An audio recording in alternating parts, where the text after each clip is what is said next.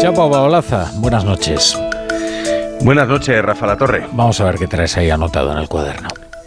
Pues mira, hoy traigo que, como sabéis, en lo de Alsina se ha quejado el alcalde de León de que Coldo García lo amenazó por meterse con el Ministerio de Fomento. Con el alcalde de León yo no me la jugaría. Tiene el brazo como una encina.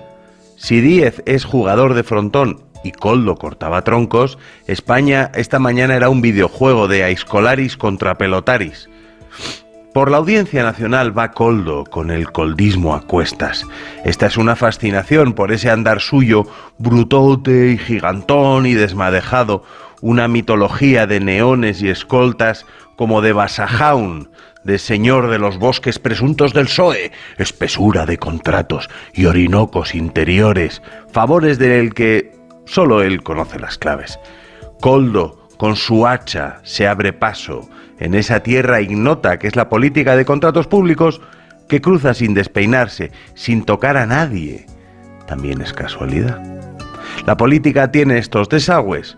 Les prometen a los tipos el oro y el moro a cambio de hacer lo que nadie quiere hacer y después los señalan a ellos como estos son los responsables del sin Dios.